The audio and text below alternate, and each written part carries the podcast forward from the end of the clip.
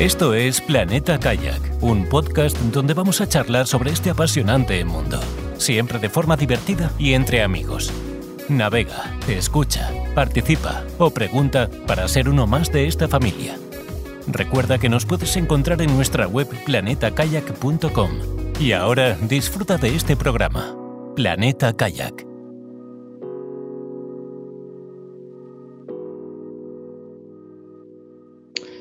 Hola amigos, bienvenidos a un nuevo episodio de Planeta Kayak. Eh, tenemos hoy de nuevo un invitado que nos va a contar una aventura, pero saludemos primero a Carlos en Villarreal. Hola Carlos. Hola a todos y a todas. Y ahora a nuestro invitado Albert Bosch. Bienvenido Albert. Hola, muy contento de estar aquí en Planeta Kayak. Muchas gracias. Hoy vamos a hablar de tu aventura. Eh, Albert se vino arriba, él ya le, pega a los deportes de, exteriores y dijo, bueno, vamos a bajar el Ebro. Hay quien dice, bueno, me voy a, a comprar un libro nuevo que he visto en, la librería. Él pues se, fue y, bajó el Ebro con el kayak. Y entonces a nosotros nos ha interesado, a él le ha interesado contarlo y vamos a hablar de, a hablar de esto. O sea que vamos con ello, Carlos. ¿Qué, qué le preguntamos a este hombre? Bueno, eh, pues lo primero, pues darle las gracias porque, bueno, eh, ha estado súper súper atento y súper rápido cuando le hemos pedido que nos contase su proyecto, ¿no? Y bueno, pues ha habido mucha gente que, que, como tú y como yo, hemos hecho diferentes tramos del, del, Ebro y nos quedamos con ganas de hacer más, pero claro, el reto de hacerlo entero es una pasada porque, claro, estamos hablando de un río muy largo, que según parece es el, más, el río más largo en España, y puede parecer tontería, pero estamos hablando de más de 900 kilómetros de travesía. Pero bueno, yo creo que lo mejor es que el propio Albert pues, nos comente el proyecto, la travesía y, claro, o sea, cómo lo organizó, porque esto no es un grupo de amigos que se juntan y vamos para allá y lo hacemos. Cuéntanos, Albert, eh, ¿cómo nació la idea del proyecto? Bueno, como antes ha dicho Kay, uh, yo soy me llaman aventurero o multiaventurero porque toco distintas disciplinas. En ninguna de ellas soy el número uno del mundo, siento decepcionar a vuestra audiencia, pero bueno, en todas intento tener un nivel suficiente, digno, con capacidad para afrontar retos interesantes. Luego, a mí, yo soy más del, de travesías en kayak de mar, aunque practico kayak de río siempre que puedo, porque es un deporte que me fascina aunque es bastante peligroso. Y hace ya años también, como has dicho tú, había hecho algunos tramos, la parte catalana del Ebro, había hecho algún, algún, algún tramo más por, por, la zona de Aragón y todo, y tenía ese gusanillo porque me parecía un reto impresionante, ¿no? Cruzar un río, o sea, siete comunidades autónomas, 930 kilómetros, em, bueno, no sé, es un viaje brutal, ¿no? Y además que cruza una geografía desde un punto de vista totalmente diferente. O sea, siempre miramos el río desde la tierra, pero mirar la tierra desde el río es, magnífico. Igual que nos pasa cuando hacemos travesías en mar, ¿no? Pero bueno, siempre lo dices, pero, pero no, se vive de lo que dices, sino lo que conviertes en proyecto. Y al final eh, me lié con un socio de proyecto que tenía ganas de hacerlo conmigo. Él no tenía casi experiencia en kayak, pero me dijo si lo ayudaría, era mayor que yo y lo, tenía que preparar un poco en todo esto. Y tenía capacidad para encontrar patrocinio, esto, como sabéis, es importantísimo, porque si quieres hacer un proyecto más allá de una pura afición y un viaje en particular. ¿Qué es patrocinio, Carlos? Ha dicho la palabra patrocinio y yo al final... No, eh, eh, patrocinio, patrocinio. Patrocinio, ¿no es un santo o algo? ¿Para qué es patrocinio? Patrocinio es dinerito que te dan. Pero por hacer cosas que te gustan. Y sí, Exacto. Eh, no, bueno, yo, yo no, no, lo definía así. Es patrocinio, es un dinero que te dan para que alguien saque un resultado a través de lo, lo, que te gusta, que es muy distinto. Esto, y hay muy poca gente, yo llevo muchos años haciendo aventuras mm, con presupuestos que van desde los 5.000 euros, podríamos decir, hasta el proyecto que más caro he vendido es de un millón y medio de euros. No es por hacer el fantasma, es para que veáis que he tocado el tema del patrocinio. Y la, clave, la gran diferencia es que la gente piensa que tiene que hacer lo que a él le gusta y le tienen que pagar porque aquello es apasionante. Y no es así. Tienes que te ponen dinero para que les aportes un resultado. Un resultado en impacto, un resultado en visibilidad, un resultado en reputación, un resultado en contenidos, Y, si no entiendes, muchos deportistas no entienden eso. Y son muy buenos haciendo lo suyo, pero no entienden el objetivo del patrocinio. Es que ya este hombre hay que ficharlo para que nos consiga el jamón, ¿eh? Estaba pensando exactamente en eso, a ver cómo conseguimos que alguien nos envíe el 5J por hacer esta cosita tuya de contar cosas del, del tema del kayak y todo esto. Y que además le valga a él para que, no sé, para algo que a él le parezca que es interesante, al del 5J o al Joselito. Sí, desde luego, eh, vamos a ver, yo también debo aportar aquí en esto que yo por suerte he vivido mm, proyectos parecidos y claro, la gente que ha querido acometerlos pues siempre ha querido darle un sentido y buscar recursos para, para digamos, pues hacer el, el viaje más chulo y que logre más difusión. Y bueno, el tema del patrocinio parece tontería, parece pero es importante. Y entonces pues lo que nos cuenta Albert yo creo que puede ser una referencia pues para futuros aventureros pues que escuchen este programa y se, se planteen retos similares. Sí, eh, todo, en todo se puede encontrar un, un, vínculo con algo que pueda aportar un resultado, en todo. Y al decir en todo es en todo. No es fácil, ¿eh? Yo pienso que he vendido muchos proyectos, de verdad, pero he fracasado en mil veces más de proyectos de los que he vendido. ¿eh? O sea, también es perseverancia, pero es encontrar el, tema, el interés, y muchas veces lo hay. yo he hecho cosas patrocinadas en correr sin ser un campeón de nada, en montaña sin ser el alpinista más alto, más, más bueno del mundo, en expediciones polares, en kayak, y bueno, y es conseguir encontrar el concepto. Y en el Ebro, por ejemplo, a pesar de que era un proyecto no excesivamente costoso, pero bueno, estamos hablando de unos 40.000 euros ¿eh? de presupuesto, ¿eh? que, no, porque, porque una cosa es que te vayas tú con un amigo ¿eh? y vayas a bajar ahí y duermas en una tienda de campaña, la otra es que te lleves como nosotros que íbamos ocho personas, cuatro en el kayak y cuatro de asistencia, con una productora, con dron, ¿me entiendes?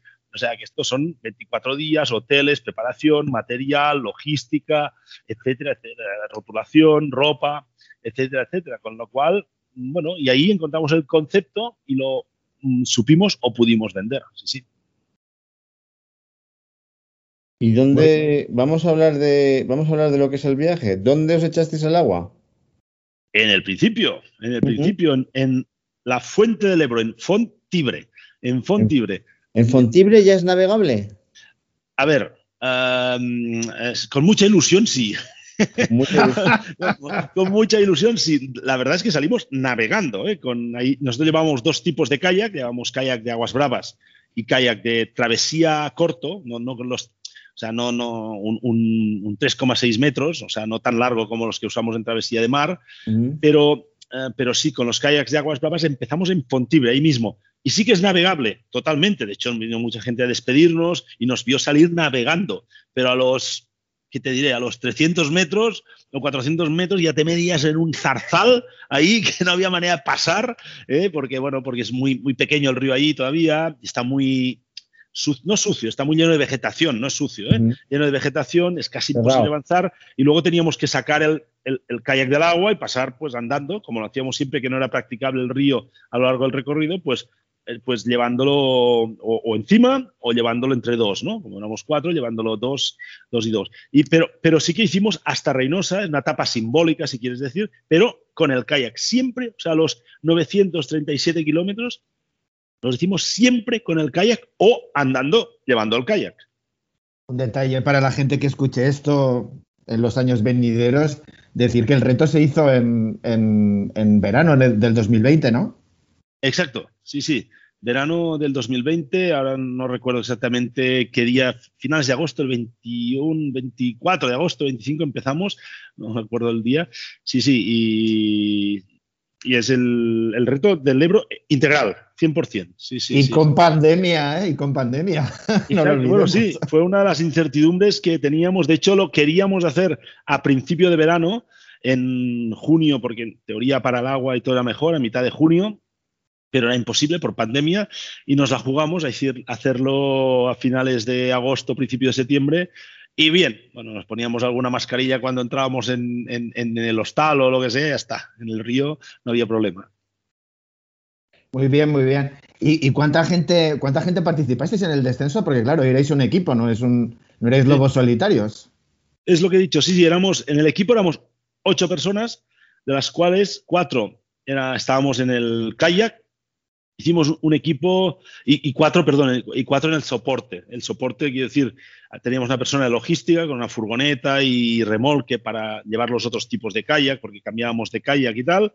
Una persona de fotografía, otra persona, dos personas para el tema de más de producción, ¿no? de vídeo y tal, y soporte y producción básicamente. Y en el kayak hicimos un equipo intergeneracional, ¿no?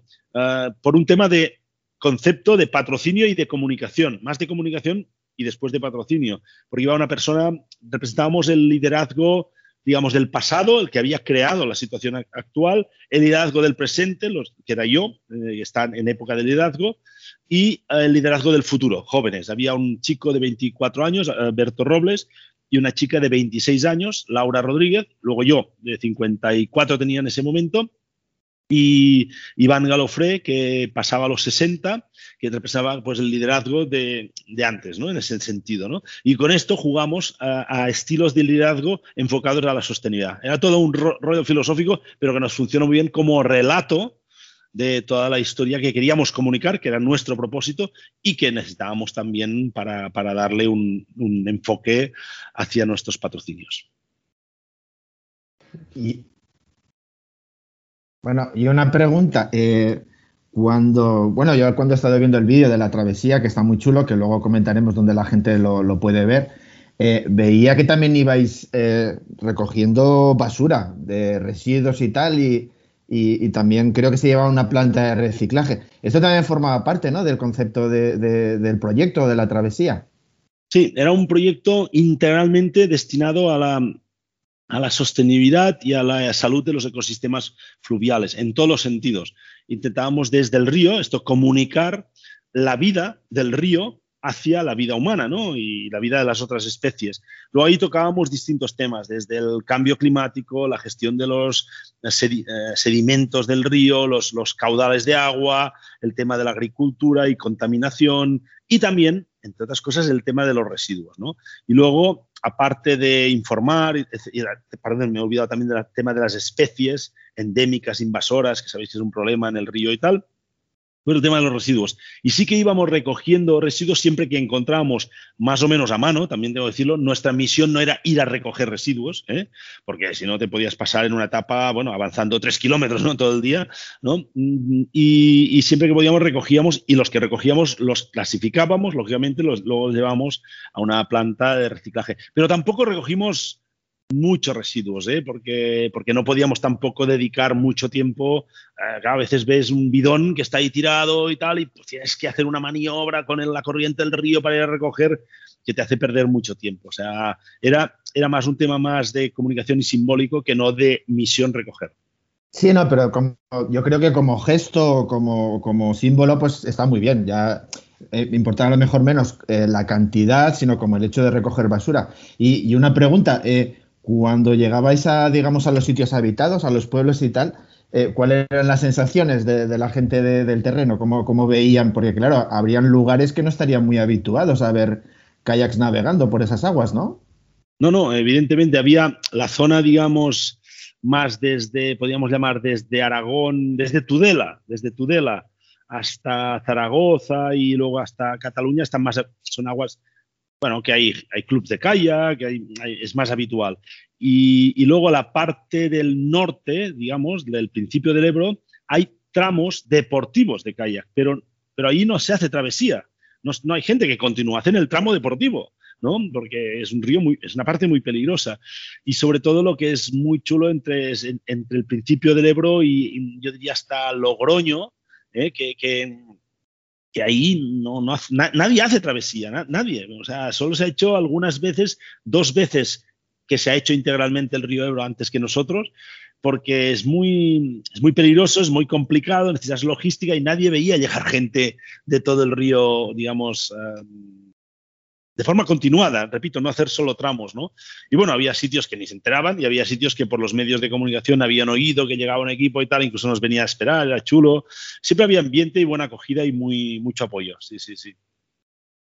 Y otra, otra pregunta que tengo yo es eh, referente al tema de, obstáculos. ¿Encontrasteis muchos obstáculos? O sea, en el, en el propio vídeo del documental, que es que está muy bien, pues se ve eso, que precisamente pues hay tramos de que la propia vegetación pues dificulta un poco la navegación, pero claro, un río, digamos, tan, tan explotado y tan, digamos, eh, por decirlo de alguna forma, manipulado como el río Ebro, pues claro, hay muchas actuaciones humanas en forma de presas, asut, y eh, mm, supuso un inconveniente muy grande este tema, el, tema, digamos, de las obras que, que impiden la navegación. Hombre, es un inconveniente lo convirtió en más reto, más de lo que parece, ¿eh? porque la gente dice, no, el descenso del Ebro. La gente piensa, bueno, esto es muy fácil, es como ahí pues por Tortosa, ¿no? Que pasas en kayak remando, tranquilito, te lleva la corriente, o Zaragoza. Claro, esto son las partes fáciles, amenas. De hecho, a nivel técnico, no es muy difícil el 80% del río. Eh, cualquier persona que esté físicamente bien y entienda mínimamente de kayak puede hacerlo. Pero luego están los obstáculos, como dices tú, y hay muchos. ¿eh? La parte inicial del río, los obstáculos son naturales, naturales porque, porque, porque son aguas bravas en muchas zonas. El cañón del Ebro en sí mismo es un, es un obstáculo complicado. Uno de los mayores obstáculos es antes de llegar al cañón del Ebro, porque son zonas, como he dicho antes, que no se navegan nunca, nunca. ¿no? hace años que no pasa nadie por ahí, hay árboles caídos, hay, hay, vegetación, pero, pero hay mucha corriente a la vez. Con lo cual, sabéis que es uno de los mayores peligros del kayak, ¿no? Los árboles caídos, cuando hay corriente, los, árboles, los troncos se van hasta dónde, ¿a dónde se van? Se acumulan donde hay corriente. Y ahí si te metes ahí, mm, estás frito. O sea, hay gente de élite se muere cada año en ríos navegando a vista. Una cosa es la navegación deportiva, o sea, tramo deportivo. O sea, estos obstáculos eran de los que más nos preocupaban y nos pegamos algún susto, alguno gordo. Eh, y luego venían, a partir, digamos, de ya el cañón del Ebro, un montón de obstáculos, digamos, humanos, ¿no? Artificiales, ¿no? Que habían puesto desde azudes pequeños hasta grandes presas. Las grandes presas no eran un gran problema porque se veían, se identificaban muy bien y no había otro, otro remedio que, em, eh, que, salir ¿no? y andar y bajar el kayak pues más abajo. ¿no? A veces el más abajo era inmediatamente después de la presa y muchas veces era andar más rato o arrastrar el kayak durante más algunos kilómetros. Pero los azudes, los azudes hay muchos, no, no me acuerdo la, la, cifra, pero hay muchos durante el Ebro. Azudes es, para que la gente no, no, no, no lo acabe de entender, una cosa es una presa que retiene el agua y el agua se regula desde ahí, pues como para las presas que conocemos, los pantanos, y los azudes es un desvío del agua. Es un desvío que hace que normalmente el río se desvía normalmente hacia un canal que sirve bien para riego, bien para alimentar a una central hidroeléctrica no muy grande normalmente, una central hidroeléctrica mediana para hacer corriente y luego el agua sale otra vez al río detrás de, al final de la central eléctrica, pues esto es un azud que desvía un poco, recoge el agua. Cuando el agua va muy fuerte, pasa por encima del azud, cuando el, agua, el nivel del río es normal, pues llega a ser casi como una presa, casi, ¿no? Pero hay azudes muy fáciles de pasar, que incluso los pasábamos eh, remando, digamos, los saltábamos. Hay algunos azudes que sencillamente llegabas ahí, los pasabas al otro lado y continuabas, y algunos eran muy complicados y algunos incluso muy peligrosos, porque también acumulan corriente, etcétera, Algunos incluso tuvimos que utilizar cuerdas para sacar el kayak, volverlo al, al, otro lado. Normalmente las laderas de estos azudes no están practicables, con lo cual está llena de zarzas, está lleno... Bueno, de verdad que a veces es una pequeña aventura. Yo lo que recuerdo más de aventura muchas veces es las partes de los rápidos y superar toda esta serie de obstáculos que nos lo teníamos que estudiar muy bien siempre durante el mapa, con las notas previas que teníamos en la etapa, eh, al final de la etapa anterior, lógicamente. Porque claro, el viaje este tuvo una, una, digamos, una planificación potente, no fue, o sea, tuvisteis que estudiar, digamos, bastante bien el recorrido, sobre todo en algunos puntos, ¿no? Sí, sí, es importante. Mm, todos los viajes, todas las travesías hay que prepararlas muy bien, tanto si es kayak de mar como si es kayak de río. ¿eh? O sea, pero el kayak de mar, pues tienes que conocer muy bien las corrientes, los puntos de entrada en las, en las calas, o, bueno, lo sabéis muy bien todos, ¿no? Pero en el río hay que planificarlo muy bien, porque un río es muy peligroso. O sea, aunque sea un río como el Ebro que parece tranquilo, es muy peligroso, de verdad. Eh, hay, muchas zonas que se te puede liar por una tontería, ¿no? No pasa nada, igual llevas 100 kilómetros que no, no pasa nada, pero con una cosa que pase en esos 100 kilómetros es suficiente. Hay que planificar muy bien para, para saber dónde están estos azudes, estos, estos, estas presas, dónde hay sitios de salida, donde, porque hay sitios que igual no, em, te acercas demasiado a una presa o un azud y no, no podrás salir. Y, y, luego ahí se va haciendo corriente y no puedes, a veces según cómo sea la corriente, no puedes remontarlo, cuesta mucho, puede ser muy peligroso. Tienes que estudiarlo todo mucho. Nosotros hicimos uh, el año antes, el verano antes, una, un viaje en coche, coche y kayak, con dos kayaks en, el, en un coche, para ir a mirar todo el recorrido, los puntos principales, algunos los probamos con el kayak, tomamos notas, luego eh, también nos entrevistamos con muchos expertos en cada, en cada zona del río, tanto en las aguas bravas como en el resto, para, bueno, recabar información al máximo, que no hay tanta, porque como no son cosas que se hacen habitualmente, tú vas a hacer la travesía Mallorca, la vuelta Mallorca, pues es muy bonita, es preciosa, lo que sea, pero hay mucha gente que lo ha hecho, hay muchos clubs que lo hacen, por tramos, seguida, información por todos lados. Pero vas a hacer una cosa así, y aunque no lo parezca, es bastante inédita y cuesta encontrar información porque ni los lugareños la tienen, porque hace tiempo, sobre todo en la parte norte, que no pasan. Como todo, es una parte de información, preparación previa y una parte de improvisación. Y quiero pensar que el tema de calor, mosquitos y bichos también influiría, ¿no? Y bueno, en el documental también sale pues que, que, un handicap que tuvisteis pues pues las lesiones, ¿no? Porque claro, son muchas jornadas y como comentas es bastante intensivo y, y claro, es normal que, que, algunas lesiones físicas aparezcan, ¿no? Sí, claro, son, son muchas etapas además. Lo primero que has dicho entre, bueno, calor, mmm, tuvimos relativamente suerte y no, no, no fue un problema. Mosquitos, bueno, normal, cerca del río siempre hay. Nos asustaba especialmente la parte a partir de Aragón, ¿no? sobre todo la parte ya llegando al delta, que hay mucho. Y, tampoco fue un tema, llevábamos protectores de otro tipo y no fue un tema especialmente preocupante, tuvimos picadas normales. Y las lesiones, bueno, nada grave, pero sí que, claro, durante tantos kilómetros es fácil que desde pequeñas rozaduras, ampollas, etcétera. Ah, bueno, realmente lesiones tuvimos dos, ¿eh? dos, en los dos los dos hombres, eh, bueno, tres, digamos, tres hombres, pero los otros dos, o sea, el más joven y el más mayor, ¿no? Más, tuvieron, una, uno tuvo una tendinitis en el hombro y tuvo que estar, si no, no recuerdo mal, un par de etapas, una etapa y media o dos sin meterse en el agua para recuperarse con fisio, fisioterapia terapia y todo. Y el más mayor, Iván, también tuvo un problema en la muñeca, no sabemos si de una caída, un mal movimiento o de una tendinitis, y algunas etapas no las pudo, eh, salió en todas las etapas, en todas las etapas, ¿eh? pero alguna no pudo hacerla completa, ¿no? Pues hacía tres cuartos de etapa o así. Y, bueno, y luego también tuvimos ya un, problema de una lesión, no, no, lesión en este caso física, sino un problema más mental. También Laura tuvo un susto muy fuerte, ahora no me acuerdo el pueblo, antes del Cañón del Ebro, tuvo un susto muy fuerte que nos enganchamos en unos troncos ella y yo. Yo al final me caí, pero pude salir y ella se quedó un poco enganchada. No fue, no fue, no pasó nada, pero fue peligroso y se asustó mucho y se, y se bloqueó. Y no pudo meterse en el agua mm, durante un día y, medio, como mínimo, creo que fue un día y medio. Ese día más el día siguiente. Bueno, fue, no fue una lesión física en este caso, pero sí que estaba, bueno, estaba en shock, ¿no? En este sentido. Estaba sí, sí, sí, Con los tres incidentes que tuvimos. Sí, de todas maneras, en, estas, en este tipo de, digamos, de, de, retos o de, de, travesías de tantas jornadas, pues pasa como otros viajes, imagino, a bicicleta o a pie o en otros medios, ¿no? Que eh, cada X días, pues un poco la mente también se satura y como que debes parar un poco y tomarte un día de relax, pues para, digamos, eh, reemprender el viaje con fuerzas renovadas y no saturarte. Me imagino que también nos pasaría igual, ¿no? Sí, bueno, mm, no fue tanto tener que tomar relax, sino yo creo que con estas mismas lesiones, pues, pues hizo descansar forzosamente a alguno de los miembros. Eh, a mí no me pasó. Tuve suerte, fortuna, cierto, mm, estar curtido, llámale como quiera, no sé. O sea, una suma de cosas que no. Y es que, ¿sabes qué pasa?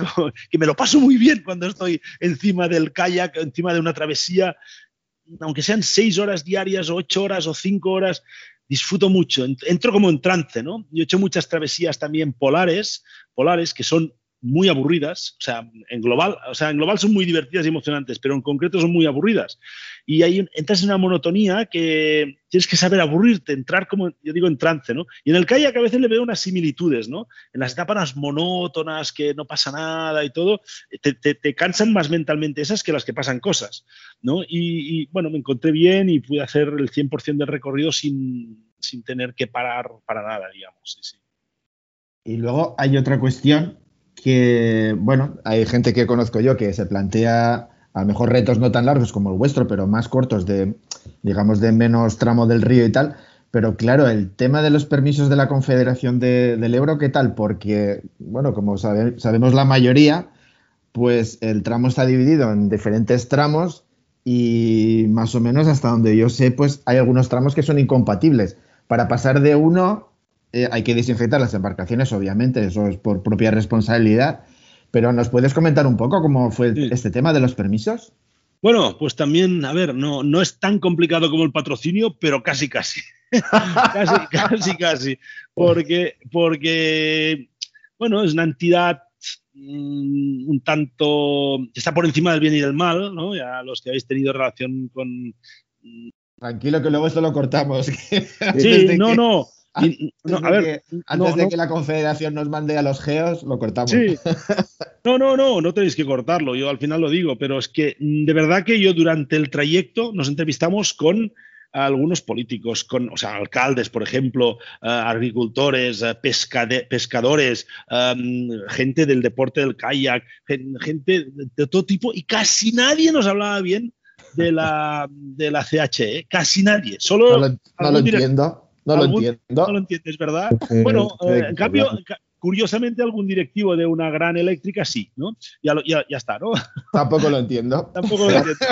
Caramba, qué curioso. Exacto. Y, y, la verdad es que además, pero bueno, no, por esto no, no tuvimos problemas por esto, sí tuvimos problemas porque son muy burocráticos, tremendamente burocráticos, protocolarios. Y claro, nosotros hacíamos un proyecto, hicimos un proyecto que, que eh, primero estaba soportado por unos patrocinadores, con lo cual su imagen también estaba en juego. Entre ellos, por ejemplo, estaba Suez, compañía líder mundial en, gestión de aguas, y no podíamos hacerlo de stranquis, de pirata, ¿no? Teníamos que hacerlo oficial, con los permisos, y además íbamos a hacer un documental que de momento se ha pasado en la televisión de Cataluña y esperamos que pronto en la televisión española.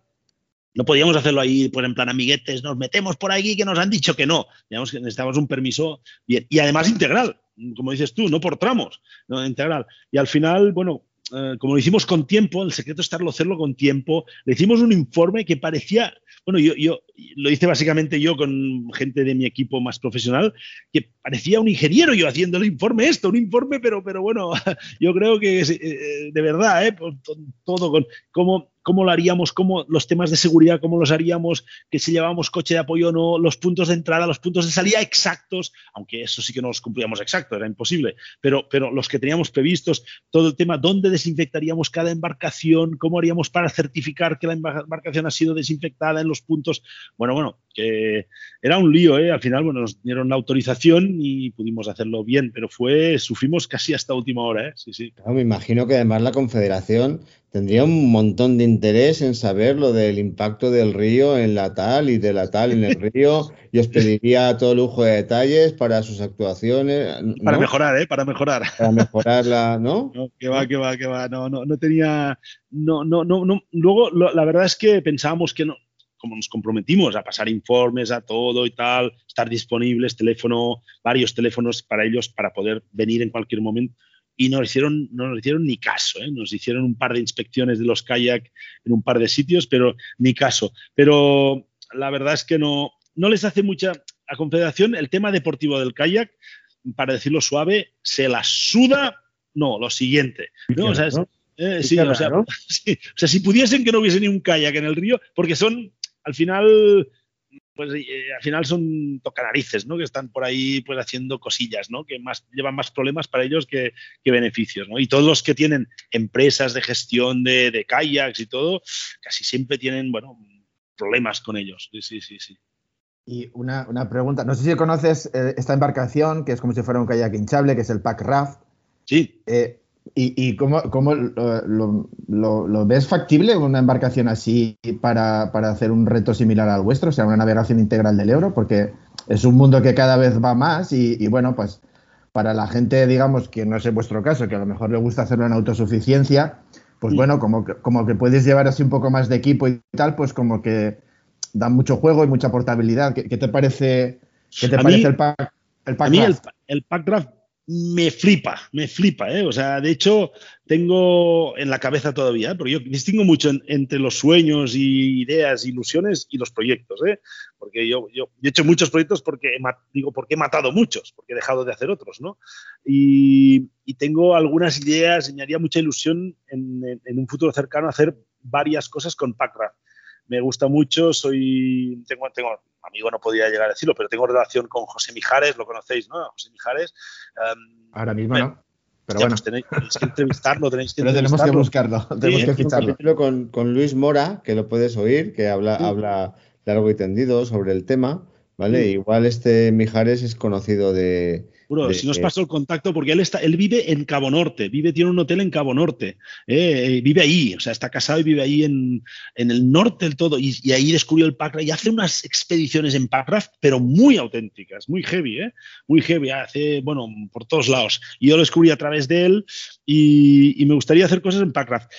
Y yo creo que incluso estuvimos hablando con gente muy aficionada de la parte del norte del río Ebro, que está muy apasionada por el río, en hacer algo en Packraft en la parte, yo diría hasta Logroño.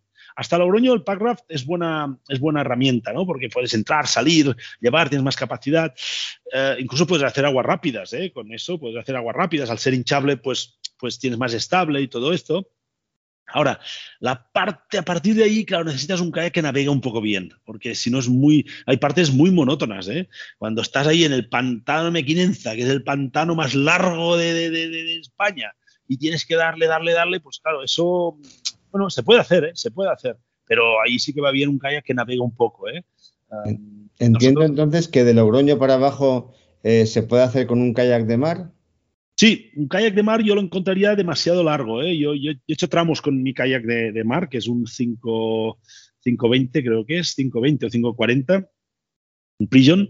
Y, y, ah, no, ahora tengo un Adventure, perdón, es que antes tenía el Prison, tengo un Adventure, pero, pero, y he hecho tramos y claro, a la que tienes que, para navegar va muy bien, en, los pantanos todo va muy bien, pero a la que llegas a un azul tienes que moverlo, pesa mucho, es muy largo y todo. Nosotros lo que llevábamos era un RTM de, bueno, polietileno, lógicamente, de 3 metros, 6. Ostras, fue ideal, ¿eh? De verdad. Si alguien, fue ideal. O sea, teníamos la duda, ¿eh? Si más largo, tal. Y mm, nos apoyaba Rockroy, que lo conocéis bien a Rockroy, ¿no? Y tal, y, y ellos mismos nos aconsejaron mucho este tipo de kayak, que es un kayak de mar, ¿eh? es como un kayak de mar, vaya, pero un poco más ancho, un poco más ancho y más estable, ¿eh? de, bañera, y a la vez más corto. Y claro, era más manejable, a pesar de eso era largo, ¿eh? pero era más manejable en, en, tramos. Hay, hay, sitios que no hay agua, o sea, directamente que no hay agua casi, o hay un charquito, tocas con el culo en el suelo, en medio del Ebro, ¡bum!, de golpe lo dejan seco, ¿no? O tramos que hay, pues en la zona de Tudela hay unos meandros que a veces se quedan sin agua casi. Bueno, o en zonas de, para superar um, azudes o presas, hay que llevarlo, hay que llevarlo encima, ¿eh? cargarlo mucho. O sea, es un, yo creo que un compromiso ideal es ese tipo de kayak para hacer de Logroño hasta abajo. ¿eh? Arriba no, ¿eh? arriba un kayak de aguas bravas o uno hinchable. ¿Sí? Y ahora voy a hacer yo la pregunta que le interesa a Kay realmente, por el cual hemos hecho este programa. De las siete comunidades, ¿dónde se come mejor? Ostras, mira, en España, en España, los que hemos tenido suerte, supongo. Vamos a generar un conflicto, ¿eh? vamos a generar un conflicto.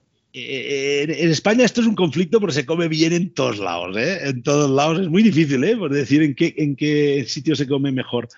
Em, bueno, yo, yo, yo, yo, además, como me hace cinco años ahora diréis, uh, me, he pasado a comer solo productos eh, de origen vegetal, digamos, eh, vegetariano, pues claro, ahora no, ya no estoy tan... Em, mucha nutrición en España está basada en la carne, ¿no? En cambio, cuando, cuando, cuando, llegas a la zona de Tudela, eres feliz, ¿eh? Por ahí hay, hay una cultura de la verdura que como en ningún lado, ¿eh? Pero bueno, más que nada en este sentido, porque la verdad es que en todos lados se come muy, muy bien. Pero bueno, ya por esto me quedaría con Tudela para echarla el, guiño. Muy bien. Bien, Carlos, yo sabes que hubiera, sin, ver las demás, probablemente hubiera elegido Logroño por, por, motivos que no vienen al caso, pero vamos, está bien que para, un vegano eh, aprovechamos para decir por aquello el patrocinio que seguimos abiertos a cualquier tipo de patrocinio. Antes llamamos sponsorización, pero patrocinio me, gusta también, ¿vale? Tanto de tanto de, productos veganos, como de productos carnianos, como de.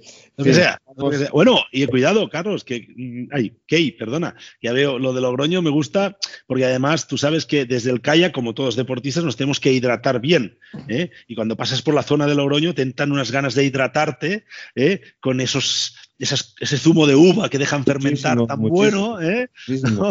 y nosotros teníamos, eh, bueno, eh, teníamos curiosamente un patrocinador, un patrocinador que se llama uh, Viña Tondonia, te debe sonar, ¿no? Las bodegas. Tondonia, pues no lo he oído nunca, Pepito siempre lo he oído, ¿no? sí, sí, y además fue muy bonito porque, claro, son de las bueno, el nombre de las bodegas se llaman Heredia, no me acuerdo cómo se llaman, Heredia, Hermanos Heredia, no, sé cómo, bueno, pero el conocido, la marca conocida es Viña Tondonia, son las mejores bodegas que hay en el mundo, son brutales, históricas, están al lado del río, que supongo que en estas lluvias últimas se inundaron, de vez en cuando se inundan.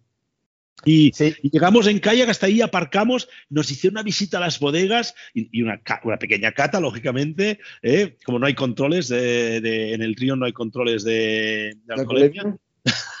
las, curvas, se hacen solas. exacto, exacto. Pues imagínate qué patrocinio teníamos. Porque ellos están muy preocupados por la preservación del río y la salud, ¿no? Y la contaminación, porque viven de él, están ahí en un meandro, tienen, de, antes de Logroño tienen sus bodegas, claro, sí, sí, sí. Todo esto yo eh, lo he visto en el vídeo, en el documental, que, bueno, en, la entrada que haremos en nuestra web, allí daremos cumplida información de todo y yo recomiendo encarecidamente de que veáis este vídeo, que no es muy largo y la verdad se hace muy ameno y creo que ilustra más todavía, sobre todo, pues este podcast que estamos grabando hoy y creo pues que es un, documento muy chulo, muy reciente, muy actual, pero que para, para, el futuro yo creo que es una cosa muy chula. Y como Albert nos está comentando, pues pronto se podrá ver en televisión española, que bueno, ya se puede ver en TV3, eh, ya indicaremos cómo y tal.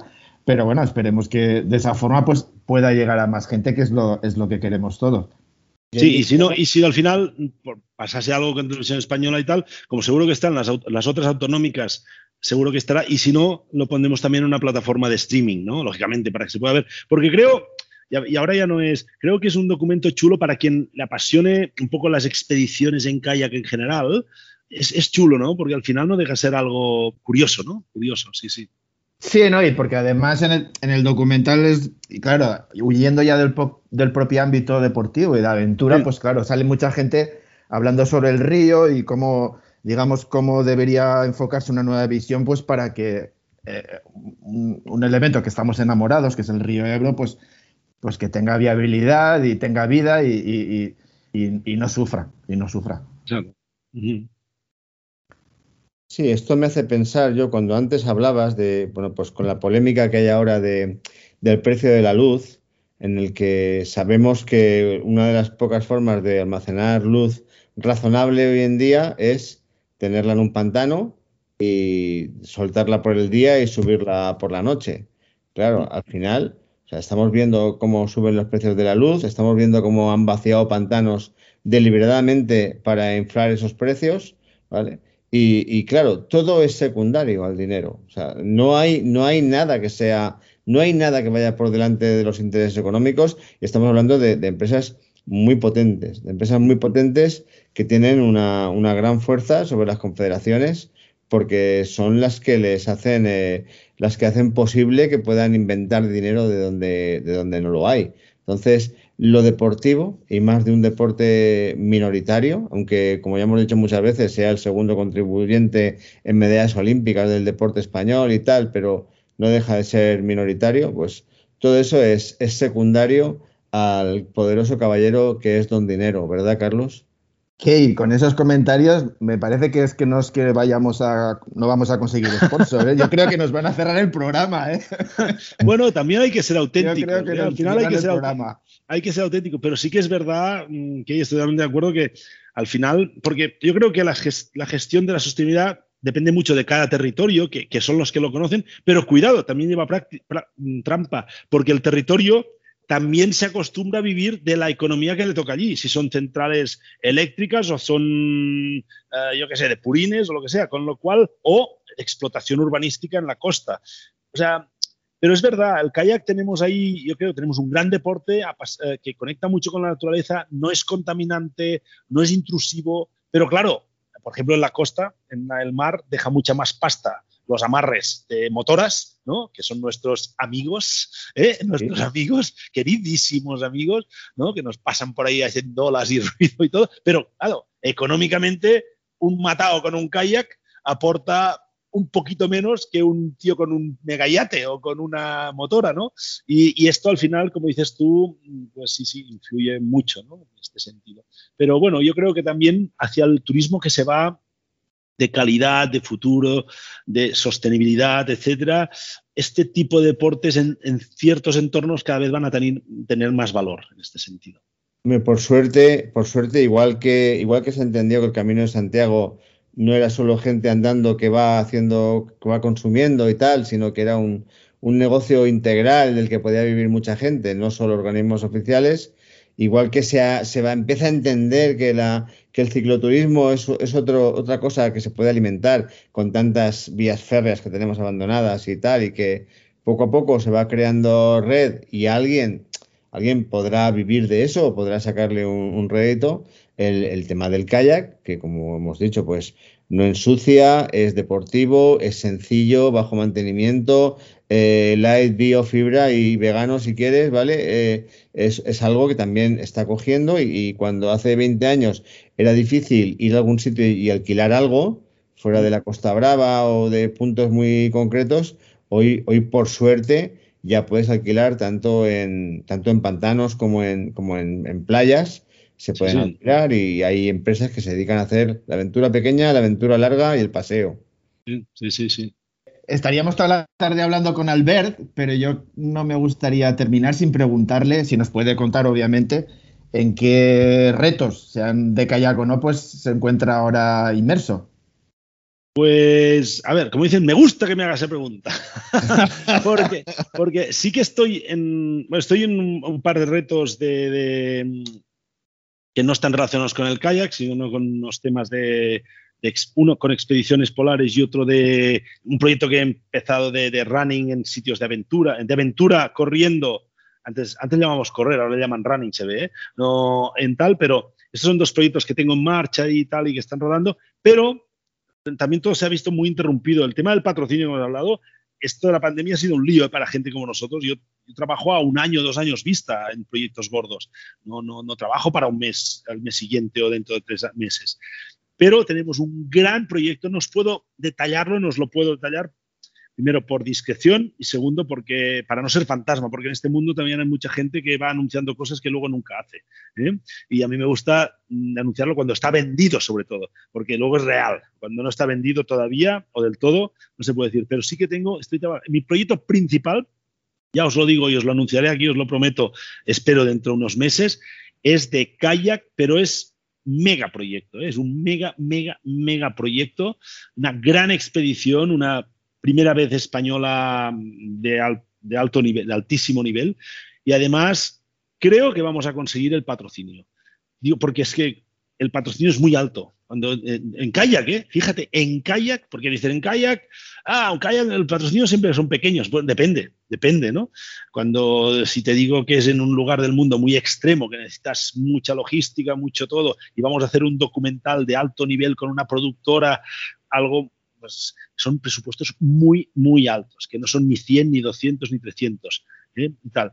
Y, y creo que los tenemos muy bien enfocados. Pero esto es para finales del año que viene. Fíjate, acabamos de empezar el 2022, lo estamos trabajando desde hace ya tres meses y eh, lo trabajamos para noviembre y diciembre de 2023. Fíjate cómo van estos, estos temas. Pero es un gran proyecto, gran proyecto. Y para mí será la mayor aventura que he hecho hasta, hasta ahora, seguro.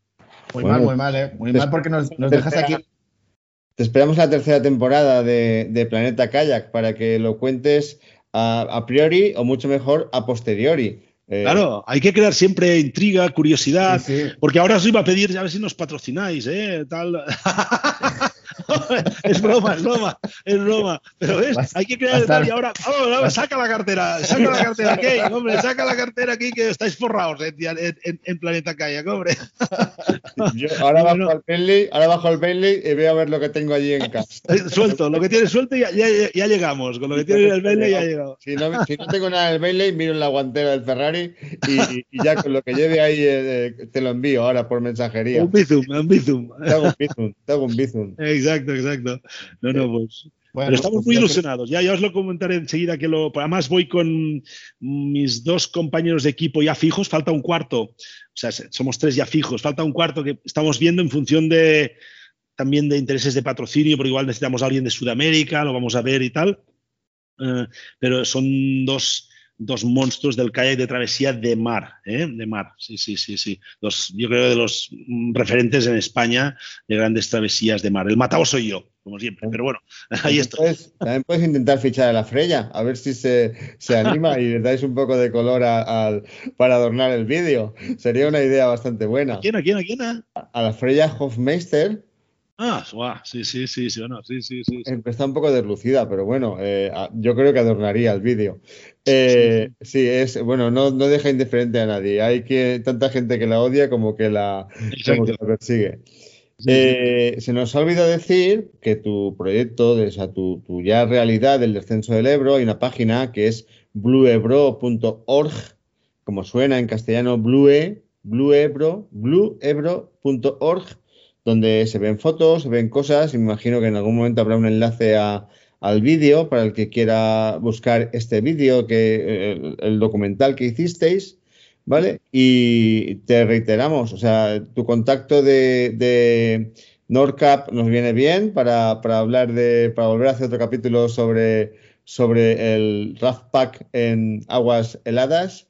¿Vale? Nos, nos viene bien que vengas a contarnos cuando hagáis ese, ese megaproyecto de kayak en ese sitio súper extremo, nos viene bien, uno, que sobrevivas, dos, que lo pases bien y tres, que vengas a, contarlo, ¿vale? Serás bien, bienvenido, ¿vale?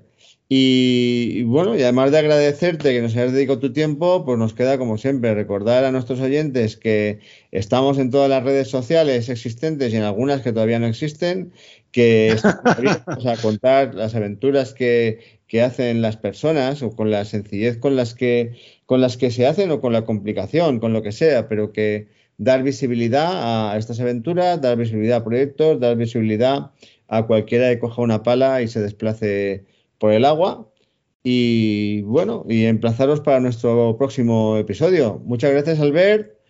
Besito, Carlos. Hasta luego. Pues gracias y felicidades por el programa este de, podcast y por el blog de Diario del Kayak que lo sigo y me encanta. ¿eh? Gracias. Gracias, gracias. Adiós. Navega, escucha, participa, pregunta. Para ser uno más en Planeta Kayak.